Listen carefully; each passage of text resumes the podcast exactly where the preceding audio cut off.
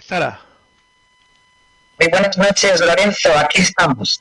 Te oímos perfectamente. Para, para desmontar muros, para comentar eh, todo lo que nos ha dado de sí esta semana, lo que no, bueno, pronosticar no, imaginar todo lo que nos puede pasar durante la siguiente, pero bueno, por lo menos eh, aprendiendo un poquito a, diferenciar eh, datos, información veraz de, otras cosas que en tal caso tienen que ver o con opiniones o con interpretaciones o con mentiras directamente, evidente. Bueno, sí, esta semana ha sido un poco variada, ya también al final del todo, hoy también, como buen jueves que es, siempre pasa los jueves, ha habido más sorpresas y más cosillas, pero bueno. El jueves tiene siempre ese cariz de que no es fin de semana ya, pero ya hemos pasado la mayoría de, la semana y entonces, pues hombre, parece que el personal se anima bastante, ¿no? Además, yo creo que también en parte lo hacen para, ¿cómo se dice eso? Para, para dar que hablar el fin de.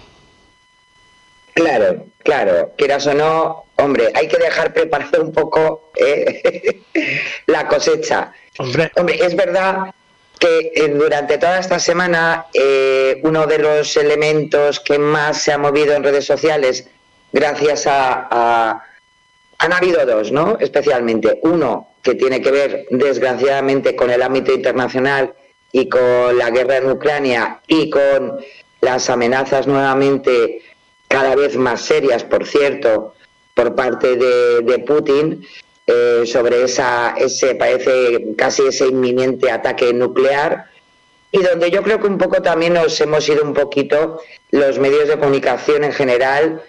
Eh, estamos empezando ya a hacer un poco ya de estudio setting eh, con programas especiales sobre lo que pasaría, sobre lo que no pasaría.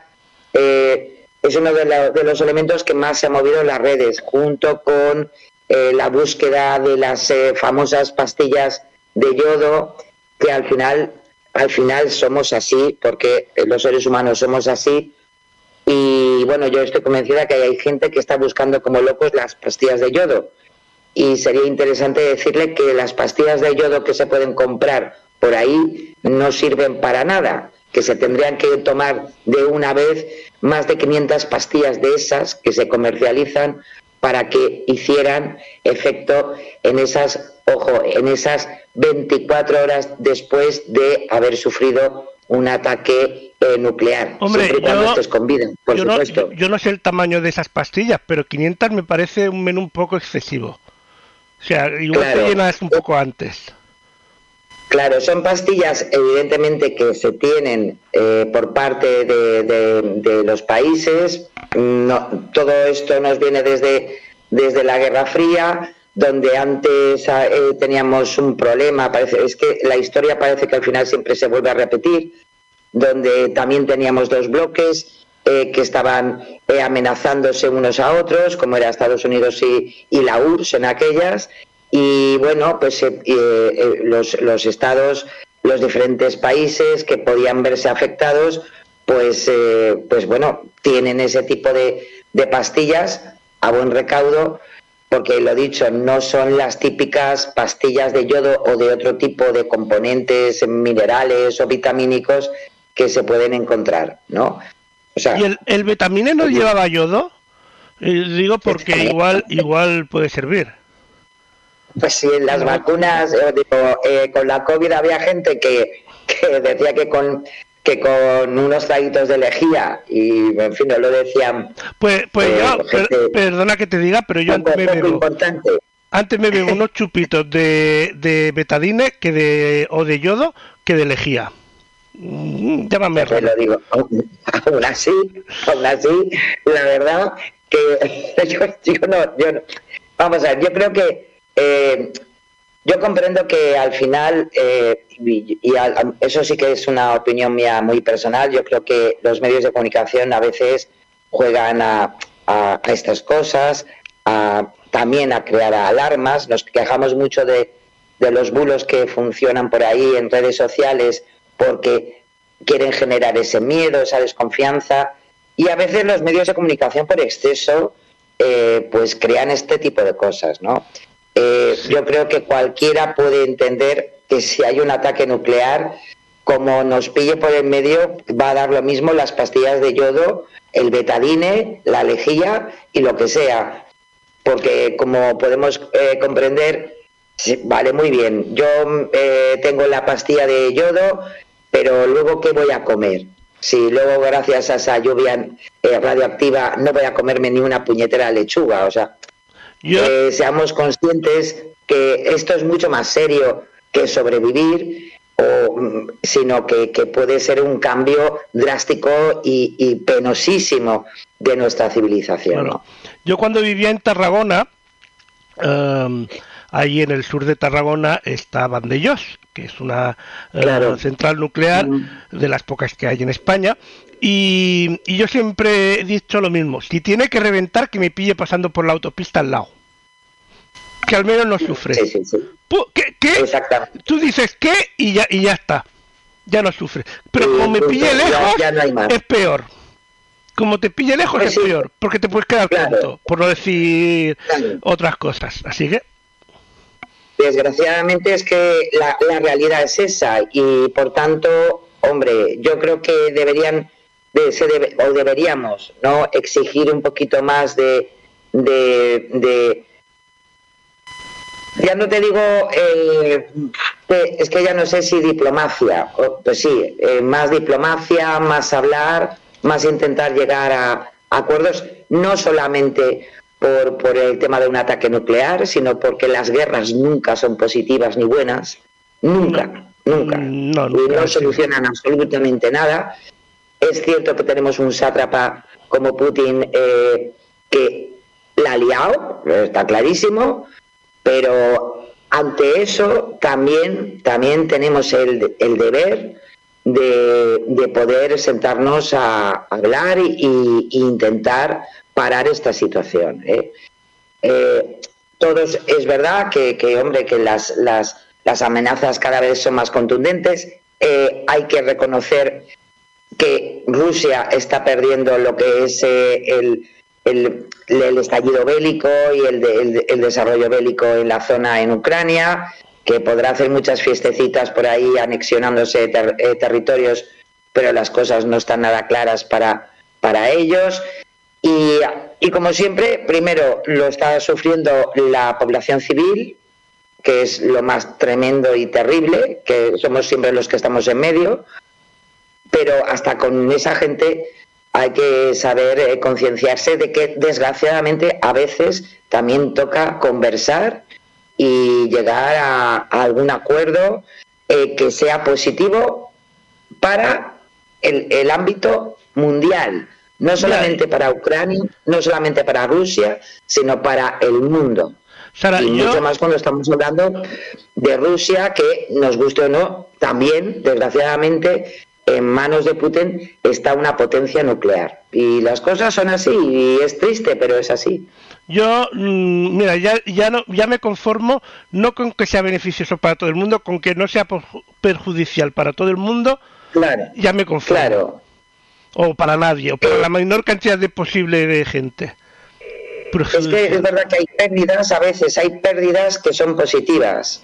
Y, y yo creo que eh, en este caso Desgraciadamente, conflictos bélicos tenemos por muchísimos sitios en, el mundo, muchísimos, y algunos que se alargan décadas y décadas y décadas. y el, haber llegado a este punto es porque, en definitiva, hay una potencia detrás de todo esto, que es Rusia. Y, quien está detrás de esa potencia, además de los rusos, eh, pues es, su, bueno, es su representante político, y, no, no, no, nos va a gustar nunca, o sea, y mucho más desde las últimas palabras, donde casi nos, no es por nada, pero a España siempre nos pasa igual. Cuando no tienen que nombrarnos, nos nombran. ¿eh? Y el señor Putin pues nombró a España junto a Francia, junto a Alemania, como eh, los representantes de esta Europa que, bueno, que parece ser que, que tenemos a Satanás por en medio. O sea que entonces todo esto es muy peligroso, muy peligroso, pero hay que saber lidiar mm, con todo eso. Eh, mm, yo posiblemente a lo mejor no sabría negociar, pero hay gente que se dedica a eso y si no que vengan otros a negociar, es que me da igual. eh, dos cosas. Una, eh, cuando has dicho Satanás promedio, me he acordado del presidente de Venezuela diciendo eso de todavía huele a azufre. Eh, me ha venido ese flash. Y después el otro es que no sé quién dijo eso, pero alguien dijo una retirada a tiempo es una victoria. Igual debería escuchar ese consejo por parte de Putin. Digo por parte de Putin porque ahora mismo parece que Putin es el que, digamos, eh, está perdiendo y bien o no lo ve o no lo quiere ver o le hacen ver otra cosa y le están engañando, que también podría ser. Pero bueno. Yo creo que eh, ahí eh, tiene que haber, bueno, como en todas estas historias, me parece que uno está metido en medio de una, de una película, ¿no? Todos hemos visto alguna vez películas relacionadas con, con la Segunda Guerra Mundial, con, con grandes, bueno, grandes, terribles momentos de, la historia de la humanidad y al final siempre hay un poco de todo eso que dices, Lorenzo. Está desde la persona que, en ese momento coincide con, ser el, representante y además que en sus manos están las decisiones importantes, que deja mucho que desear, y luego todo lo que está a su alrededor, que yo comprendo que tampoco, tampoco deben andar muy, muy, muy bien ni muy equilibrados eh, para dar consejos, ¿no? Entonces, pues bueno, pues ahí tenemos un conjuntito muy, muy cookie, vaya. Eh, recientemente me he visto una serie que es muy curiosa, no sé si la has visto, que es, en, en español es eh, El hombre del castillo, The Man in the High Castle en inglés, que es, es una distopía, está en, en Amazon Prime, creo, eh, es una distopía del final de la Segunda Guerra Mundial, pero la ganaron los alemanes y los eh, japoneses. Y se repartieron América en dos. Y está en ese mundo. Después pasan otras cosas que no voy a desvelar para no hacer spoiler, pero eh, pues, es bastante curioso. la serie en sí. Si, si, te gusta. Y además, me he dado cuenta de pequeños detalles. Yo no sé mucho de historia y tal, pero me he dado cuenta, por ejemplo, hace poco, eh, descubrí que, por ejemplo, uno de los planes de Alemania antes de la Segunda Guerra Mundial y tal, había un, asesor que debía estar un poco majara, la verdad, eh, de Alemania, que lo que quería hacer era poner unas presas gigantes en el Mediterráneo, drenar parte del Mediterráneo y hacer unos buenos campos de cultivo para Alemania, ¿vale? Y eso es una historia cierta, lo estuve leyendo hace poco. Pues en la serie hacen referencia a esas, a estos pequeños detalles reales de, de la historia, que en algunos casos muchas veces no, no conocemos esos detalles porque ya ha pasado tiempo y bueno esas cosas. La claro, no, y, luego no, no, tenemos un seguimiento mm, fácil de, de, o sea, al final, en definitiva, la historia siempre siempre nos la esquematizan, ¿no? Para, un examen o simplemente porque tenemos que pasar una prueba, lo que sea, ¿no? Pero luego es eh, lo interesante es cuando tienes la opción eso de saber esos flecos que conforman ese esquema. Claro, te dan una idea muchísimo mejor. A ver, al final, al final de la serie, la serie es americana y ya sabemos cómo terminan todas las series americanas, ¿vale? Pero, pero, pero que tiene cuatro temporadas y la verdad es que eh, eh, causa curiosidad y sorprende pues, pues ver cómo pues en vez de ser Alemania la que se tuvo que partir en las varias potencias que ganaron, pues es, es eh, América que están los americanos bajo los mandatos de los diferentes gobiernos y bueno, un poquito todo eso. Eh, y transcurre en teoría 20 años después del final de la Segunda Guerra Mundial, pero que ganaron los alemanes y los japoneses. Es curiosa, sí. el hombre del castillo en español. Así que, bueno, la recomendación. y además, muy curioso también ver cómo em, mezclan todo el tema de simbología nazi eh, con con una, una, de las imágenes que más te llama la atención es ver la bandera americana, pero que en vez de tener las estrellas, tiene la esvástica. O sea, por Dios. Está, todo, eh, ves todo ambientado la parte alemana como eh, que están haciendo presión ahí, la parte japonesa también muy japonizada, y tal, o sea, sí, sí. Y, trata también en el fondo también pues algunos problemas, bueno, problemas, algunas disiditudes que tenían ideas tanto japoneses como alemanes de, aquella entonces de pues bueno, pues ¿qué, qué, es lo que pasa con los jóvenes que han vivido solo en ese, en ese tipo de regímenes, de regímenes y tal. La verdad es que es muy curiosa la serie. Eh, pues vamos a los bulos. Bueno, vamos al contenido porque si no nos ponemos tú y yo aquí a hablar y no y, no avanzamos, que está, que, está, muy bien la serie y tal, pero bueno, eh, con la ciberseguridad primero, ¿no?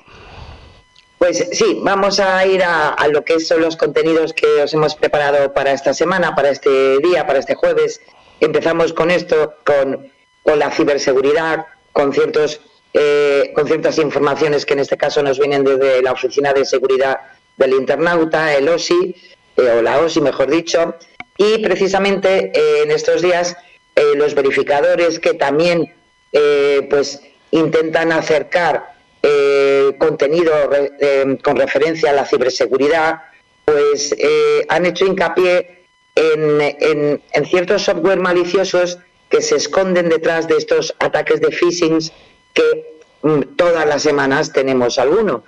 Y ese, este tipo de programas que se le conoce, posiblemente a lo mejor a algunos de quienes nos oyen, a lo mejor les suena los, eh, los keylogger, y que son capaces de registrar o grabar todo lo que se teclea eh, por parte de una persona, ¿no? desde su ordenador, desde su móvil. Los keyloggers han ido sumando más funcionalidades como la capacidad de controlar la cámara del dispositivo, realizar capturas de pantalla, obtener la información de portapapeles, grabar llamadas de voz o hasta controlar el micrófono de tu equipo. La información que recogen puede ser guardada en un archivo texto eh, para luego ser enviada al que nos ha hecho el, ataque, ¿no? al atacante. Eh, por eso la OS indica que existen programas de este tipo para usos legítimos, pero cuando son utilizados con fines maliciosos o sin consentimiento, son considerados los tipos de malware que también hemos comentado alguna vez por aquí. Y esto, eh, la, llave de entrada, nunca mejor dicho, de esos keyloggers, son muchas veces esos phishing eh, que desgraciadamente podemos sufrir. Es decir, no solamente eh, nos pueden estafar con un phishing, con un intento de phishing, sino que nos pueden hacer un agujerazo en nuestra seguridad con nuestros dispositivos. Y para eso, pues la OSI siempre eh, recomienda, eh, para protegerse, ¿no? en definitiva, de estos keyloggers, pues utilizar siempre, siempre, siempre un antivirus, algún gestor de contraseñas, eh, y lo que muchas veces también hemos comentado aquí, el doble factor de autentificación, para por lo menos evitar eh, una entrada masiva o que se o que puedan al final instalarse estos estos estos eh, programas informáticos, ¿no? Y, y, muy muy importante que yo sé que en eso porque yo misma a veces rayo un poco pues hombre la seguridad Ojo con eh, cuando instalamos programas eh, que sean siempre de fuentes confiables, eh, bloquear nuestro equipo cuando no se esté usando para evitar que alguien haga un intento instalando un keylogger. Así que tengamos en cuenta esas medidas que sí que están en nuestra mano a priori para no tener un problema así. Así que hoy os traíamos esa información sobre lo que son los keyloggers y que desgraciadamente pues están ahí. Es verdad, como decía la OSI, que vamos a ver, no siempre este tipo de, software son negativos, porque por ejemplo una red social como TikTok utiliza una especie de keylogger eh, para, para su funcionamiento, para su app, pero en este caso, hombre, mm, digamos que está controlado. Sabe muy bien hasta dónde pueden llegar y la funcionalidad y lo más importante, que no recojan más allá de la información que, sería legal, ¿no? Pero ojo, ojo con ese tipo de cosas. En algunos casos a veces lo que lo que usan también, esto me ha recordado a una tecnología que hay, que sirve para eh, ver en una página web, los diseñadores de la página web, las zonas calientes de la página web. Es decir, donde más hacen clic, donde más se posa el ratón y todo eso. eso sirve para valorar después pues cómo diseñar o mejorar el diseño y funcionalidad de la página web. Cosa, cosa que se ve que no hacen muchos, no página web, sino sobre todo eh, empresas que se encargan de hacer cosas públicas porque las cosas no pueden estar peor colocadas. Pero eso ya es otra cosa. Cierto, muy cierto, Lorenzo, muy cierto. Pero eso ya es otra cosa. No me, no me va a meter un ejemplo de mal hacer. Efectivamente. ¿eh? Efectivamente. Pero bueno. sí. Y, como siempre, pues también desde Incibio os traemos algunos consejos. Esta vez os traigo un, un consejo en forma de vídeo, porque la verdad que se lo han currado, se lo han currado. Y en definitiva, pues nos van a hablar sobre los deepfake, que sabéis que hemos hablado muchas veces de ellos, los vídeos manipulados, que están tan de moda dentro de este mundo bulero. ¿eh? Y nos explican un poco, pues, qué es eso, qué son los deepfakes, qué, qué hacen, cómo, eh, cómo eh, permiten el intercambio de rostros en imágenes. Y bueno, y no es por nada, pero busca, está bastante bien explicadito y además con hombre, con una sonrisa que nunca nunca viene mal. No, y más en este es el, consejo de hoy, ya te lo digo. Vamos a ver, ¿qué son los vídeos Cazando deepfake.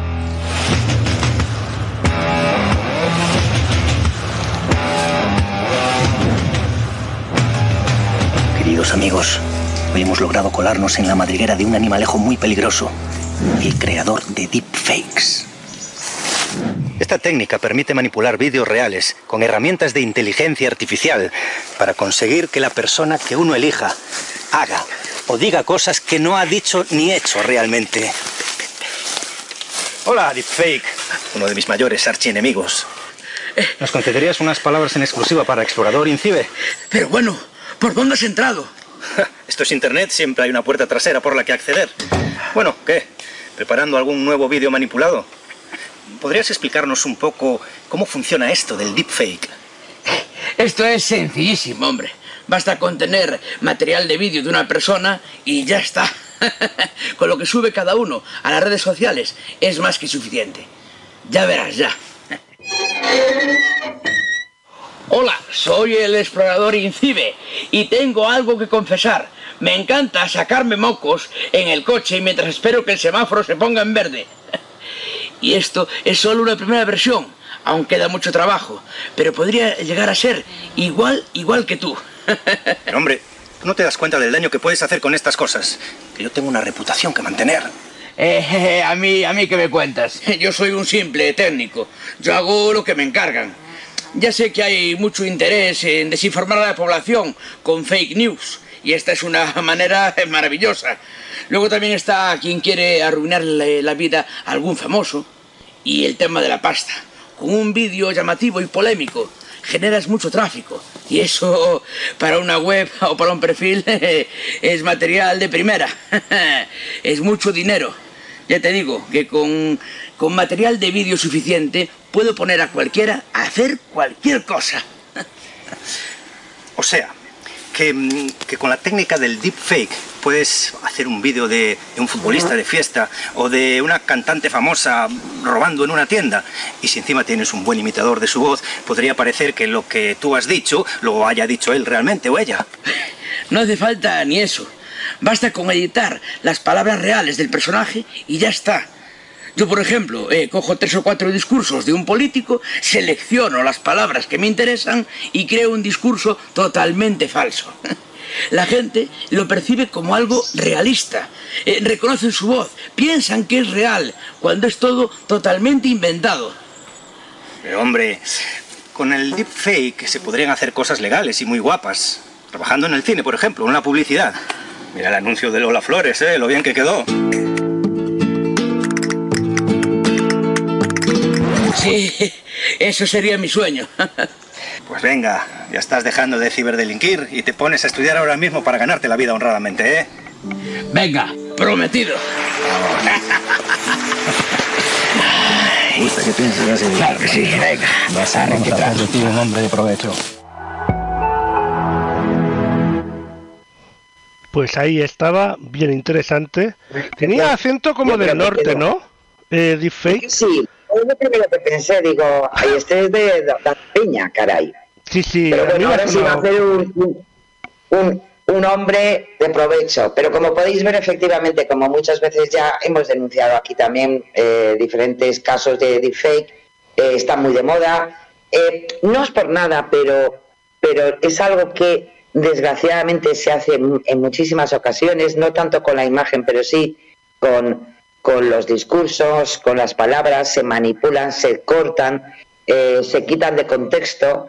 Y bueno, en definitiva, pues es, es la tecnología que tiene eh, una parte maravillosa y positiva, como bien decía, o como podemos ver algún actor que desgraciadamente está enfermo y gracias a ese deepfake eh, podemos verlo eh, en acción, y, o con lo de Lola Flores como, como anuncio, sí, pues sí, esas cosas son muy interesantes, pero desgraciadamente este, esta metodología pues también ayuda a, a la creación de bulos y desinformación, evidentemente. Bueno, ¿qué le vamos a hacer? Vamos a tener que estar con mil ojos. Es así, es así. Porque además, como siempre, detrás de todo esto siempre hay o intereses eh, em, específicos o mucho dinero, evidentemente. Eso es así. Eh, hombre, si el dinero es para mí, podemos hablar. Si es para otro, ya veremos. Vamos a la ciberdelincuencia, hablando de dinero. Pues, hoy traemos, hoy esta vez le ha tocado a a un establecimiento como Leroy Merlin eh, el, pues el, premio al timo, así de claro, eh, se ha hecho viral, eh, es un, un, mensaje que se ha movido por redes sociales, hasta se ha movido bastante por, por, por WhatsApp, que es, pues eso, como podéis ver, pues eso, que el número de premios a, ganar es limitado, date prisa, confirma ahora con este en este link eh, te va a llevar un minuto y vas a recibir un fantástico premio. Em, ¿Qué ocurre? Eh, nos han elegido, porque somos, tenemos tanta suerte que nos han elegido para participar en este programa de fidelización de esta empresa y Qué guay. ¿Qué es lo que ocurre? Pues que al final eh, tiene todas las trazas de que es un intento de phishing. El objetivo es hacerse nuevamente, como bien sabemos, con nuestros datos, que nos suscriben a un servicio de pago, que te cobrarán 43 euros cada 14 días, porque eso sí, te ha tocado el premio, pero los gastos eh, de envío los vas a, pagar tú. Es no, vas a querer, no vas a quererlo todo. o sea, o, el premio o, los gastos de envío. Las dos cosas no te regalan. Que yo casi prefiero pagar el, el premio premio, sí, ya te lo digo. Porque aquí lo que han hecho, como bien eh, eh, ha explicado maldita, maldito Timo, acordaros que es esa, ese, nueva, ese nuevo servicio de maldita.es, donde lo hemos recogido en esta ocasión. Eh, al, al, clicar en el botón de confirmación, nos lleva a una página externa con una URL que no tiene nada que ver con el Héroe Merlin, es yahwehstreetop.live y ya estamos, ya estamos dentro maravillosamente y nos hacen unas preguntitas rápidas em, para que todo vaya bien, ¿no?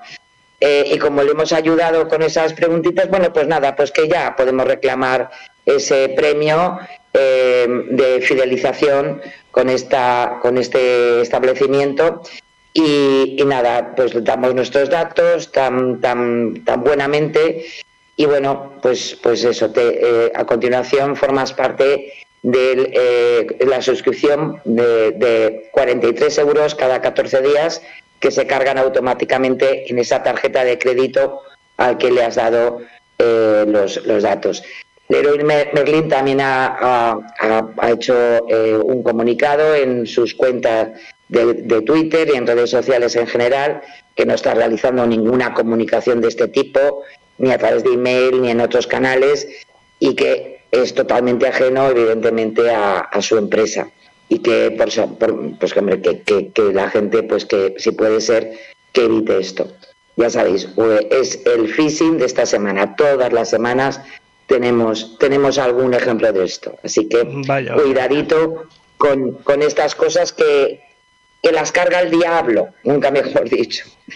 Pues de ciberdelincuencia toca momento para la eh, transparencia.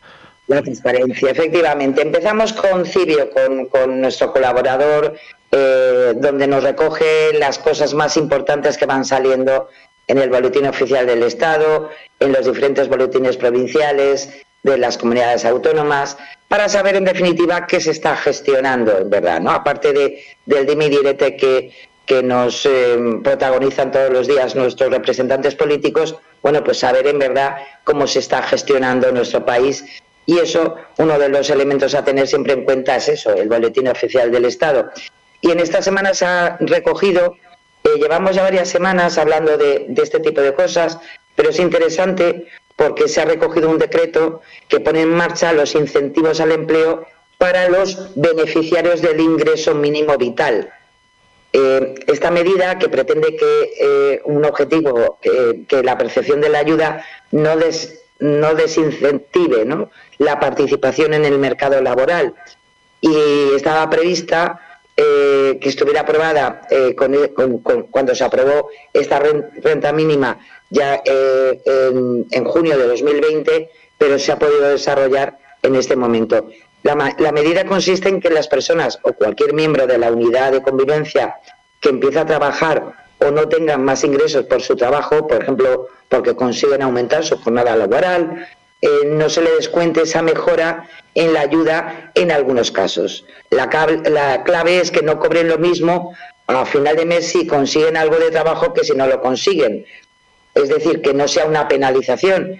Eh, por tanto, es que ese, ese ingreso mínimo vital se pueda mantener, eso sí, con un límite, evidentemente, pero, pero que si consigue trabajo, pues hombre, que sea una mejora en su calidad económica y vital. Em, sí que es verdad que eh, de esta manera lo que van a hacer es que esos incrementos por ingresos eh, por trabajo, ya sea por autónomo, por cuenta ajena o por prestaciones del trabajo exentas de IRPF, como por ejemplo las ayudas de nacimiento, cuidado de menores o el pago único del desempleo, que, que, que para emprender, por ejemplo, un nuevo negocio, pues hombre, que no se vean penalizados y, puedan perder parte de, esa, cantidad de ingreso mínimo vital que tiene derecho a recibirla. Es, cierto que ese tipo de ingresos nunca puede superar el, el 60% de la ayuda que se le está prestando, pero que hasta ese límite, pues que puedan ver, pues hombre, mejorada su situación económica. Es un elemento que sigue dando, como bien explica Cibio, hombre, una, una, una base eh, mínima para personas que en, en, este momento pueden estar con dificultades, pero que tampoco les impida mm, poder conseguir, aunque sea un pequeño trabajo, con el miedo de que puedan perder, perder ese ingreso mínimo vital.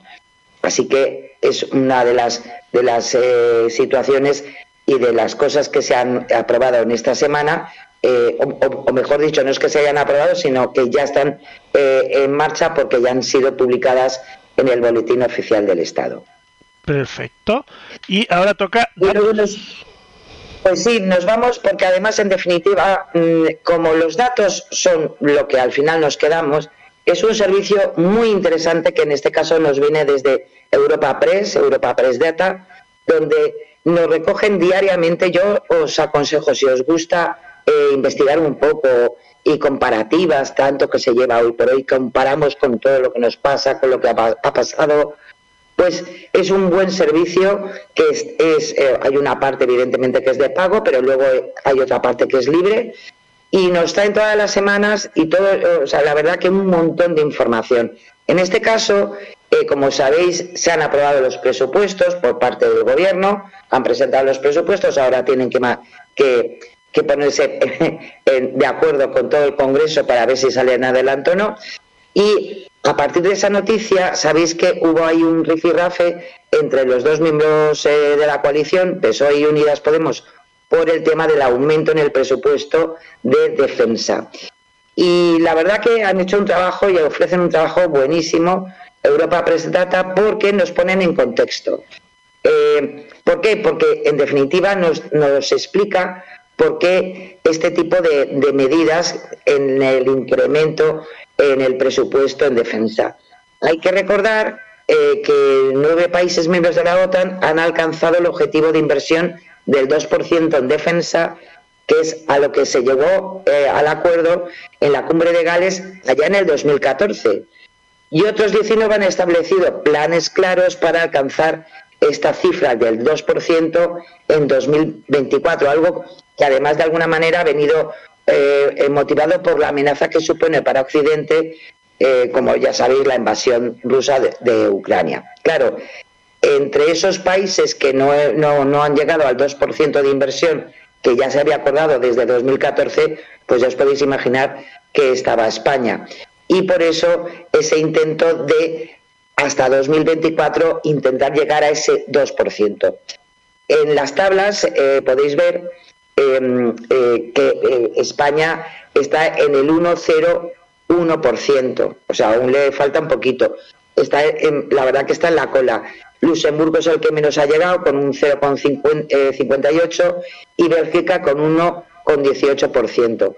Es decir, que tenemos ahí aún, un problema interesante en cuanto a equilibrar fuerzas e inversión por parte de los países de la OTAN. Grecia eh, es el país de la Alianza Atlántica que más gasta en defensa en relación a su PIB, superando hasta Estados Unidos desde 2021 y luego eh, Polonia, Lituania, Estonia, eh, Croacia y Eslovaquia son los únicos, junto con, Reino Unido, son los únicos que superan el objetivo del 2%. Y luego, pues, hombre, hay que decir que España incrementó ese 0,81% de su gasto en defensa en los últimos años. los mayores aumentos, aún así, los han seguido haciendo Albania, Luxemburgo y Macedonia con más de un 25%, y otros países, en cambio, por ejemplo, como Alemania o Italia o Turquía o Noruega o Portugal, la propia Portugal, han reducido, según vemos en las tablas, ese tipo de gasto. Eh, el gasto de España se encontró por encima del 2% a finales de los años 80 y posteriormente se fue reduciendo hasta llegar al mínimo histórico del 0,8 en 2016. Volvió a superar en 2020 el 1% un umbral que ya no, ya no ha cambiado, a lo mejor alguna décima, hasta el día de hoy. Así que hay que decir eh, que Portugal, Italia, España son los países en el gasto militar eh, que se dedica a personal es la mayoría, representa el 55% de su total. O sea, en verdad, nuestro gasto militar está más en lo que son las tropas y el personal militar que en otro tipo de eh, equipamientos, ¿no? Y en cambio, por ejemplo, Luxemburgo, Hungría y Grecia destinan la mayor parte a, equipamiento que alcanza eh, la mitad del, gasto, ¿no? Eh, ojalá, algún día realmente el gasto pudiera ser cero de todos los países, querría decir que no sería necesario, pero lamentablemente no. Eso sería interesantísimo, pero la, la realidad desgraciadamente pues, pues la tenemos ahí, ¿no? Y en cuanto a más números, que también nos, nos ofrece eh, Europa Press Data, España eh, es el octavo país con más personal militar, o sea que estamos ahí por en medio, con más de 100.000 eh, militares. Y Estados Unidos es el que dispone de la mayor plantilla, con 1,3 millones de personas. Le sigue Turquía, con más de 440.000, Francia con más de 200.000 y Alemania más de 180.000. O sea que ahí andamos eh, y hombre, son compromisos pues que nos guste o no, pues los tenemos ahí. Ojalá, como tú bien dices, eh, pudiéramos decir no a todo este tipo de organizaciones, a todo este tipo de gasto, pero desgraciadamente la realidad al final no, nos deja con, con, con, con la necesidad de una defensa que, que bueno, que está ahí, desgraciadamente. También hay que tener en cuenta que no, no es lo mismo, eh, depende del tamaño del país. Claro, o sea, si aquí en España, si, si, si hubiera tantos militares en España como, como en América, seríamos todos militares. por, el tamaño del país. O sea, una proporción bestial, ¿eh? O sea, que no... Por eso, o sea, hay que tener en cuenta también el tamaño de cada país, que no es lo mismo. Además, también de la historia bélica o no de cada país. Eso, también eso se nota. Hombre, vamos a ver, además hay que tener en cuenta, eh, yo lo sé porque además ha estado en medios de, ya sabéis que ha sido una de las una de las noticias de la semana, ese, ese acuerdo por el que se tiene una propuesta de, presupuesto para el año que viene, y, que bueno, pues hay su, su rifirrafe por ese, eh, ese incremento en la partida eh, presupuestaria. Sí que es verdad que lo que sí que han, han, respetado entre los dos partidos que conforman el gobierno en la actualidad es que sabéis que ese, ese incremento de gasto en lo militar estaba fuera de lo que es el, el, techo de gasto eh, presupuestario, que es lo primero que se aprueba antes de cualquier presupuesto, es decir, cuánto nos vamos a gastar. ¿Para qué? Pues para que ese, esa, ese, esa cantidad de dinero que se va, va a repercutir en el ámbito militar y en la defensa militar, que no condicione otras partidas más sociales como, como pueden existir en el presupuesto y tan necesarias en este momento. ¿no? Entonces, pues bueno, ahí han quedado un poquito en tablas. Veremos, de todas formas, veremos a ver ahora cómo acuerdan la aprobación de los presupuestos en el Congreso, que seguro que nos va a dar muchos fake eh, durante las próximas semanas. Estoy convencida, vaya. Segurísimo. Y ahora, momento para la desinformación y los bulos. Empezamos con un bulo del Boletín Oficial del Estado. Sí, porque además nos, lo trae maldito bulo. Eh, ha estado circulando una captura de, ese boletín que hablamos todas las, todas las semanas, con un contenido en el que aseguran que el gobierno habría quitado la religión cristiana y habría puesto la islámica. Así, porque sí, por decreto ley. Ya decía yo que veía raras las monjitas del colegio de aquí al lado. Las no, sé, las vi raras. Pues ya vemos, claro, estarían agobiadísimas de decir, uy. Bueno, se difunde una publicación de unos currículums de, de, la enseñanza, de la enseñanza de religión islámica en colegios e institutos eh, que recogen las materias que se van a impartir en estas enseñanzas. Eso es lo que eh, eh, recoge esa resolución publicada en el BOE.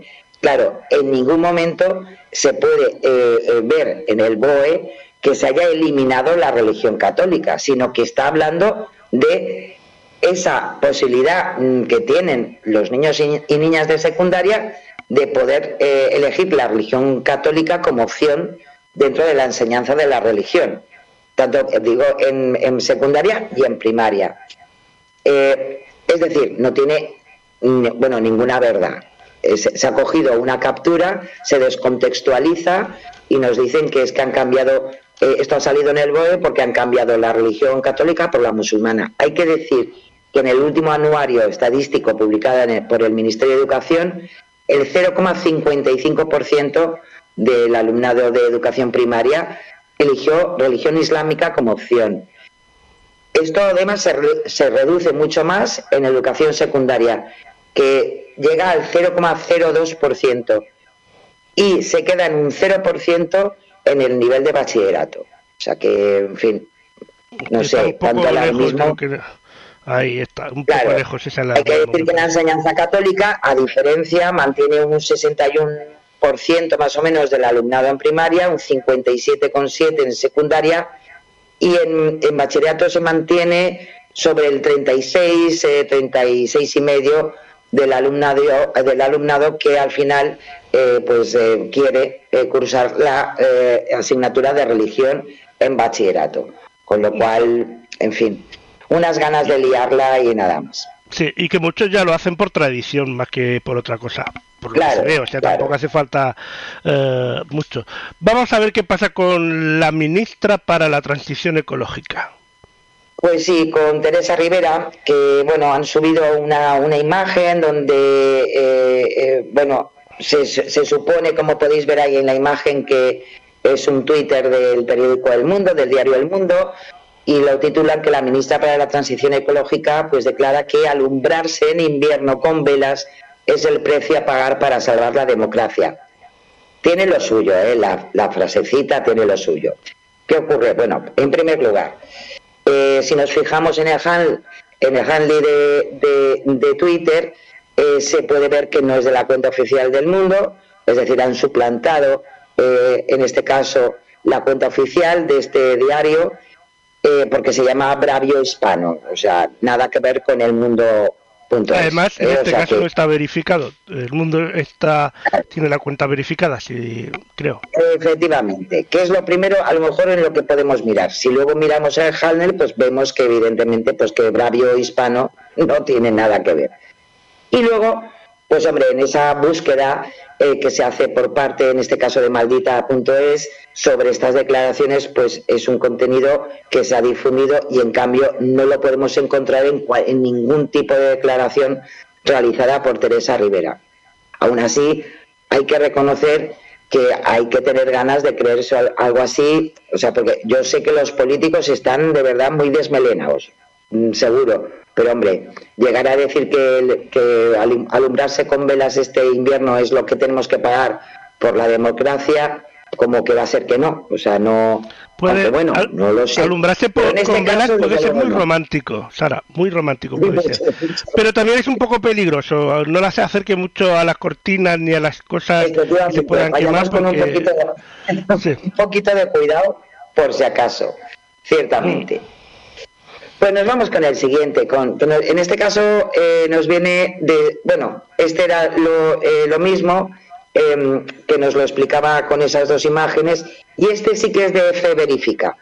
Eh, se ha movido en Twitter, en Facebook, en Telegram, em, y están difundiendo, es un pequeño vídeo de 7 segundos de duración, donde muestra un lanzamisiles antiaéreo eh, depositado en el suelo a los pies de una persona vestida con botas y pantalones militares. Bueno, en la grabación se escucha a varias personas hablando y una voz eh, masculina dice en alemán, deja tu móvil, no tienes que grabar algo así. Bueno, la secuencia se comparte junto a un mensaje que asegura que la policía de Bremen ha detenido a ucranianos que intentaban vender en el mercado negro armas que el bloque occidental había enviado a Kiev para la contraofensiva de eh. Y añade, ¿cuándo serán usadas contra Europa? Bueno, es un mensaje eh, donde además se dice que las, eh, mm, esta, este, esta arma ¿no?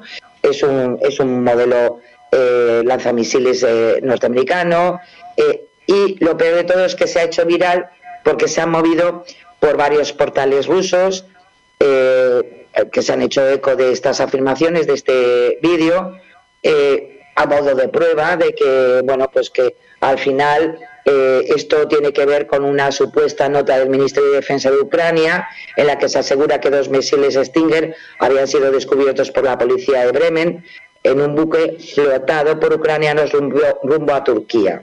Bueno, pues hay que decir que en este caso F verifica ha verificado que em, primero que el vídeo está eh, manipulado, eh, el vídeo es em, en verdad lo podemos, lo han encontrado eh, con una búsqueda inversa desde YouTube y se encuentran que eh, eh, lo hacen con, una palabra clave y comprueban que el, el, vídeo y el audio pertenecen a un vídeo publicado en esa plataforma el 13 de, de, enero de 2002 y que fue grabado en la ciudad alemana de Grace pero que no tiene que, eh, ver con nada, ni con eh, eh, misiles, ni con ucranianos, ni nada por el estilo, sino que es una, una, la policía alemana está arrestando a varias personas en la calle mientras otra gente trata de evitar que los viandantes graben la escena. Nada más, es el fragmento del audio que se ha incorporado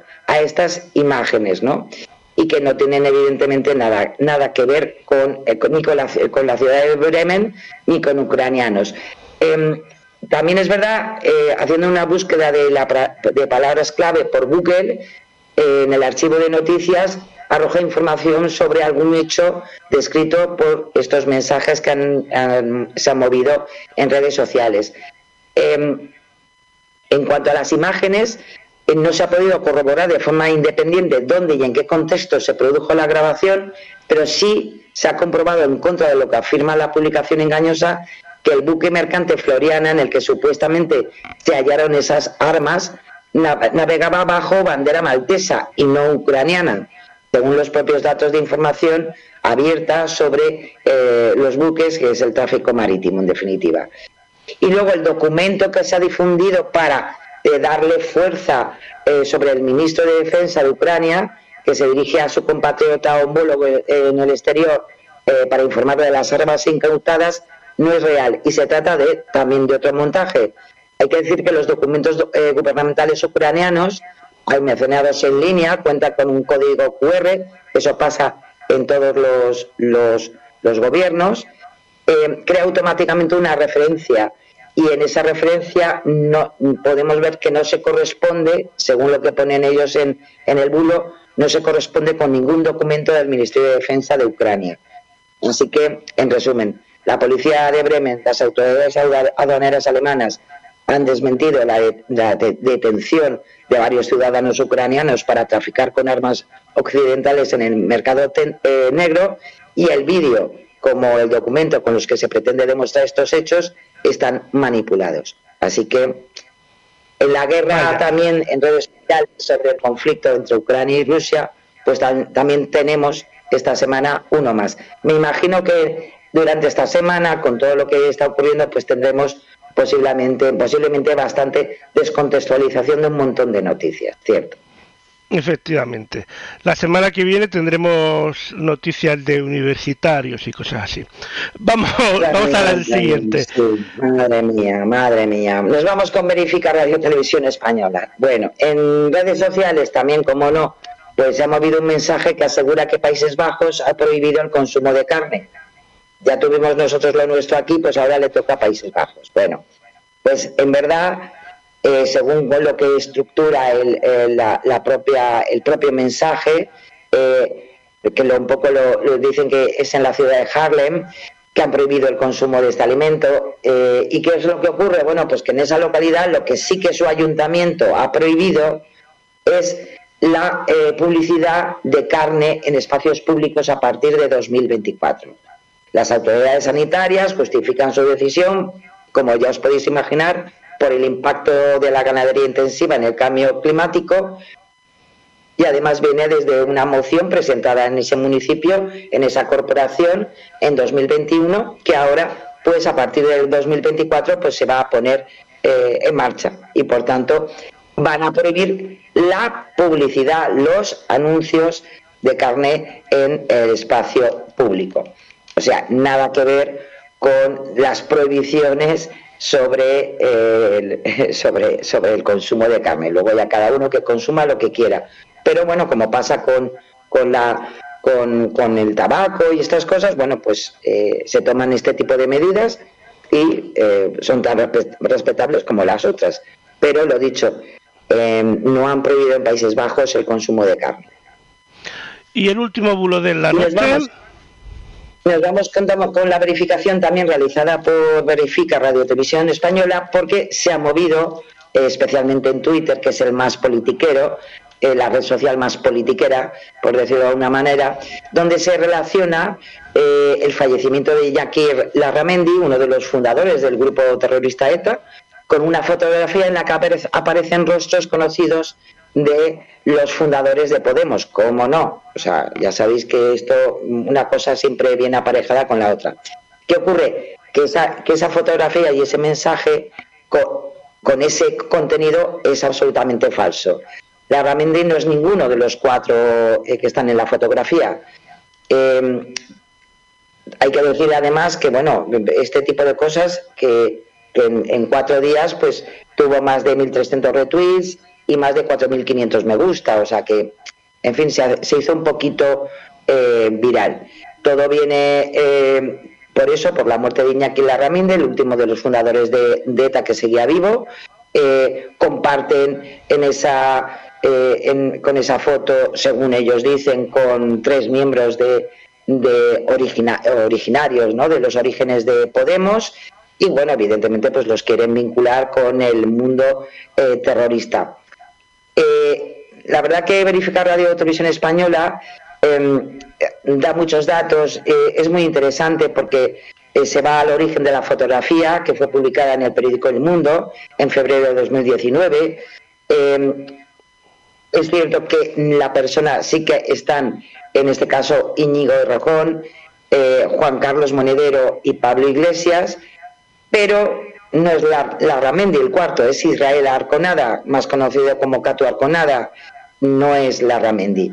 Y en este caso, además, eh, Arconada, hombre, él es eh, marxista, eh, independentista, etcétera, pero nunca ha formado parte del grupo terrorista ETA. Él lo único que alguna vez se la ha vinculado eh, con el grupo I en aquellas de, la, de, la lucha de, contra ETA, bueno, pues él estuvo vinculado, aunque él lo niega, dentro de los grupos I que apoyaban a eh, ETA. Nunca fue militante de ETA y sí que es verdad, eh, digan unos que sí, otros que no, que lo que es a nivel de, judicial, Arconada nunca han formado parte de, ninguna eh, de, ninguna actividad eh, judicial en contra de él eh, por, por, por, por, acciones terroristas y sí que estuvo en, un, en concreto en un, en un juicio, pero como testigo em, en, en, en su momento. Hay que decir de todas formas, aún así, los que querían eh, vincular a Iñaki Larramendi eh, con, los precursores de Podemos, sí que es cierto que ese sí, Iñaki Larramendi fue uno de los fundadores de ETA en 1958 y que abandonó la organización terrorista a mediados de los años 60. O sea que, en fin, cada cosa en su sitio, ¿no? Luego ya cada uno puede pensar lo que quiera, pero no es necesario vincular con bulos y con desinformaciones eh, la ideología de nadie. ¿no? Además, ya, ya estamos, ya, ya, tenemos suficiente mierda encima como para mm, meter cosas de, de, los años 60, por Dios. Si es que, madre mía. Vámonos al fact-checking y empezamos con Teresa Rivera del PSOE.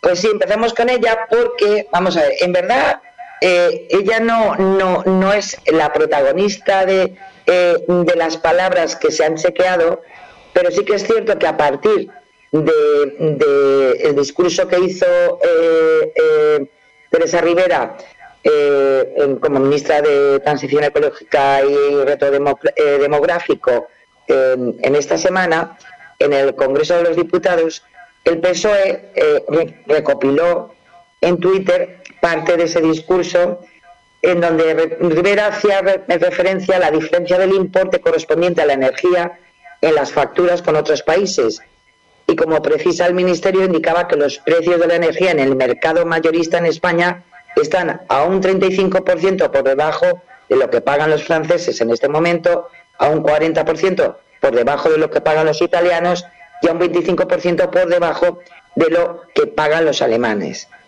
Sin embargo, en este caso, el community manager del Partido Socialista aseguraba en el tuit que esos datos se refieren a la cuantía que los ciudadanos están pagando en sus recibos.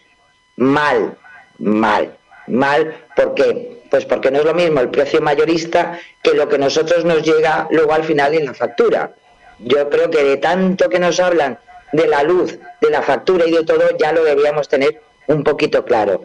Y claro, sí que es cierto que ese precio mayorista está por debajo de esos tantos por ciento que sí que dijo la ministra. Es cierto, por debajo de Francia, Alemania e Italia pero no ocurre lo mismo en el importe final de la factura de la luz, que se ve influenciado por otros factores eh, que, sabemos ya todos que es así, desde los...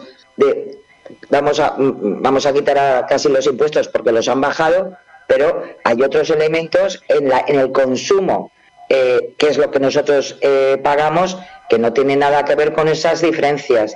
Todo lo contrario, el, índice de precios para el consumidor de la electricidad en España es mayor que en Francia, casi un 46% superior. ¿Por qué? Porque Francia además hay que, hay que recordar que lo que es el Estado francés tiene el 84% de su eh, eh, eléctrica más importante y por tanto puede mejorar eh, evidentemente esos márgenes. Alemania tiene un, 40, un, 44% más alto y Italia es la única que se salva de lo que ha puesto el, el tuit eh, en, el, en, la, en, la, cuenta del Partido Socialista. Sí que es verdad que ha registrado precios un 28,6% mayores que los de España durante eh, este último mes. Em, lo dicho, gracias a la excepción ibérica, es cierto que en España se ha bajado el coste, el coste de la electricidad en cuanto al precio mayorista a unos niveles bastante importantes respecto al resto de países europeos, en concreto con estos tres, pues con una diferencia importante, pero no tiene nada que ver eso a si, si sigue esa diferencia con lo que es el, precio final en la factura.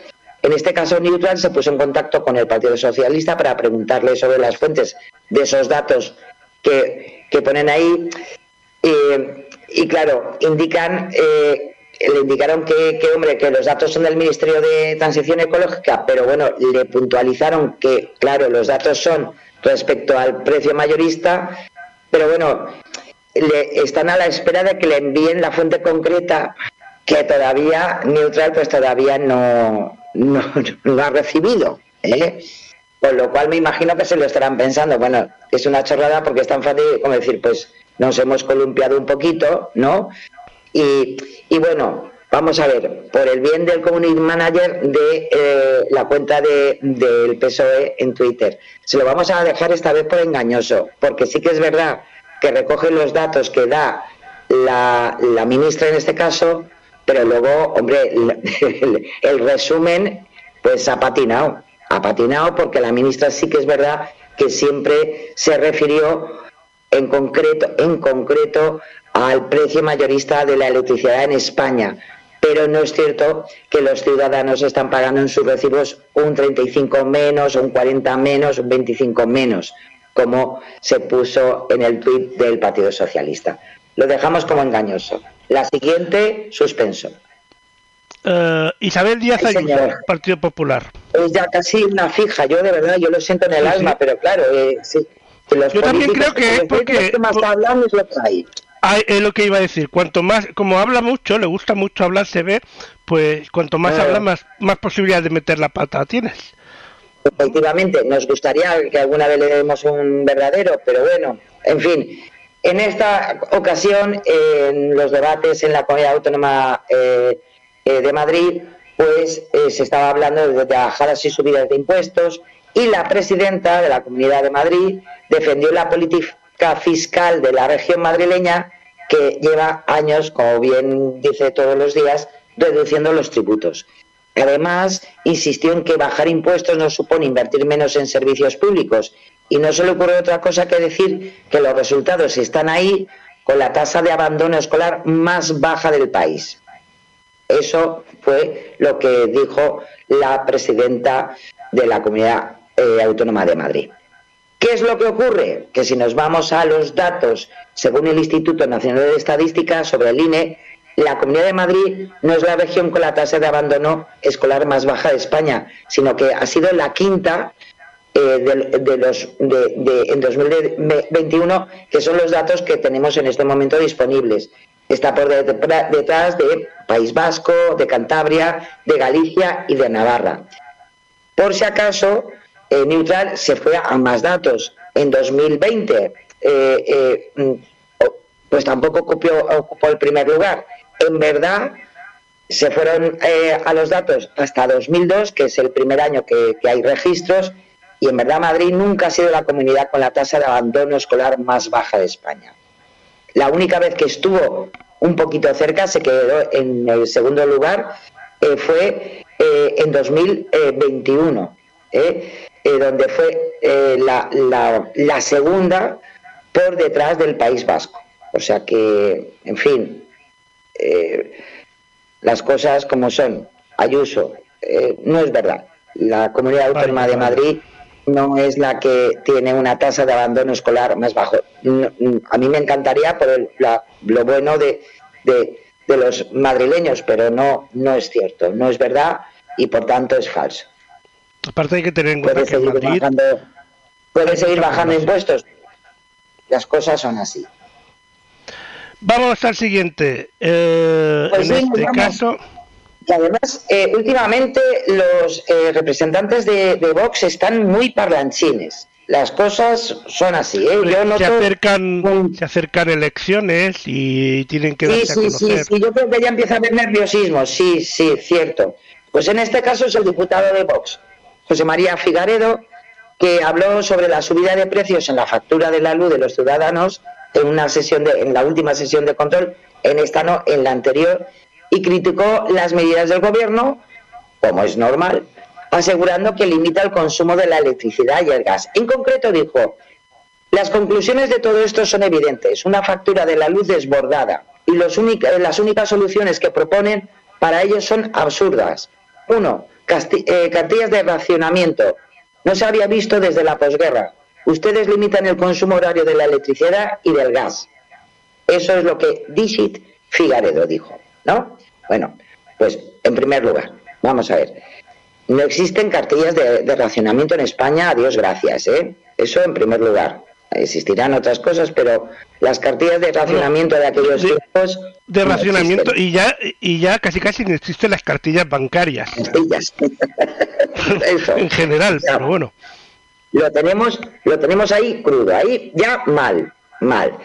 Pero ¿qué ocurre? Que tampoco es verdad que eso hace un par de semanas, lo estuvimos hablando aquí, por el tema de transparencia, el gobierno no ha limitado el consumo de electricidad y gas a los ciudadanos.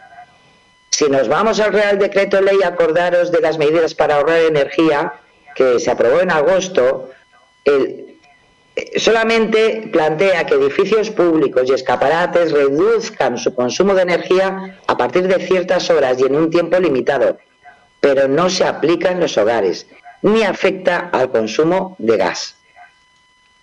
En este caso, como siempre, ya sabéis que Neutral, de todas formas, se pone siempre en contacto con los gabinetes de prensa de los representantes políticos y en este caso se puso también en contacto con el gabinete de prensa de Vox por estas declaraciones de Figaredo, pero bueno, pues no, tampoco han obtenido respuesta. La verdad que no, le, responden las cosas, sí, sí.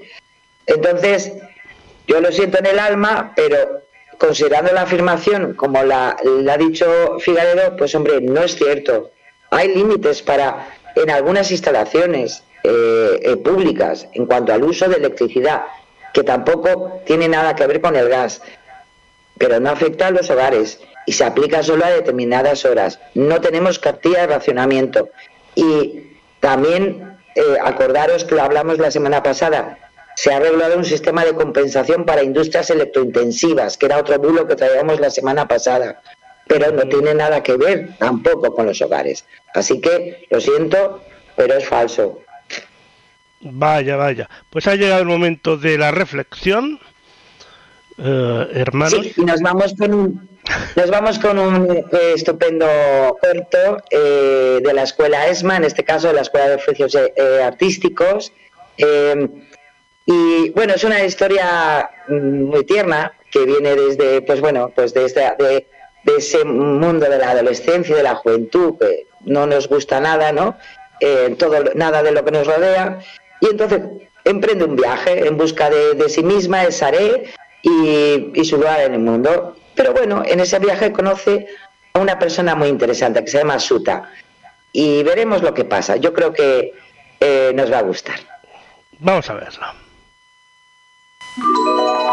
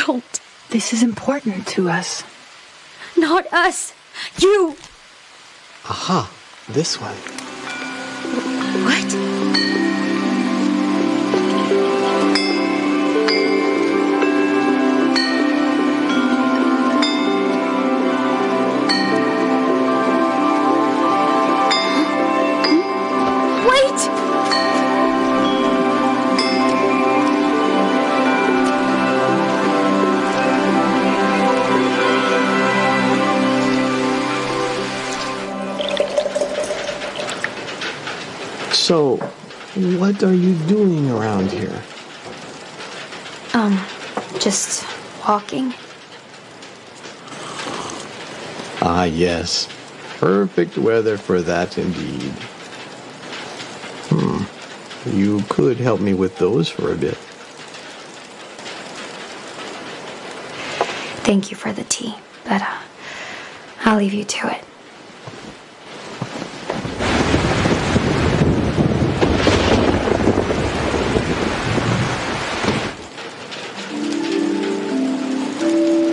Boat for a bun?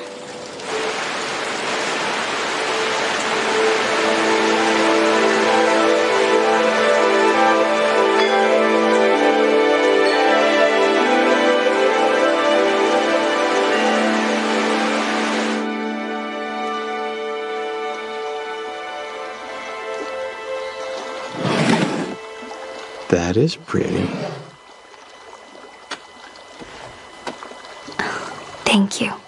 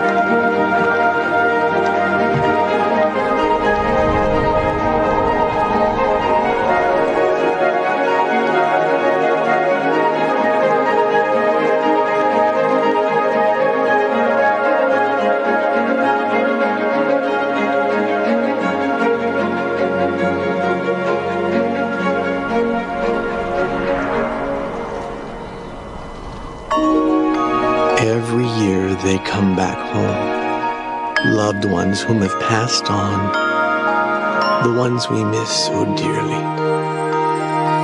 Their gift to us is these plants. Their visit is brief, just long enough to remind us that we are forever bonded as family. Do you ever resent them for leaving? Not that they had a choice, but, you know. I did at first, yes. Then I realized I am never really alone.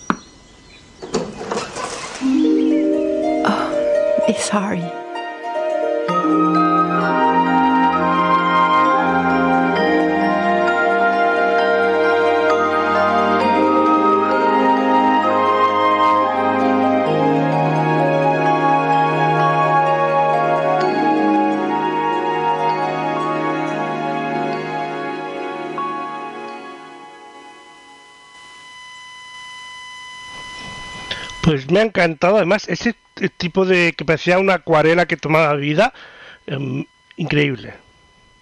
Muy bonito, muy bonito. La verdad que es un trabajo realizado por eh, Manon, Dave Zan y Xin Yu. Eh, ya os decía, de animaciones en 3D de la escuela ESMA, en la escuela de oficios artísticos, y la verdad que es precioso. Y bueno, y el mensaje pues es también muy bonito, ¿no?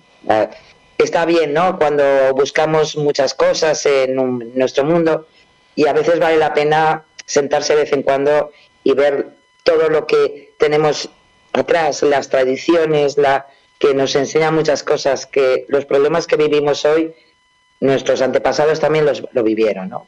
Entonces, pues bueno, es una manera de reflexionar. Pues sí. Y llega el momento de eh, despedirnos. Como siempre, pues muchas gracias, Sara. Eh, gracias, como siempre a ti, un placer, como siempre, eh, que tengamos una semana tranquila, que no nos sigan hablando de las pastillas de yodo, si puede ser, por favor.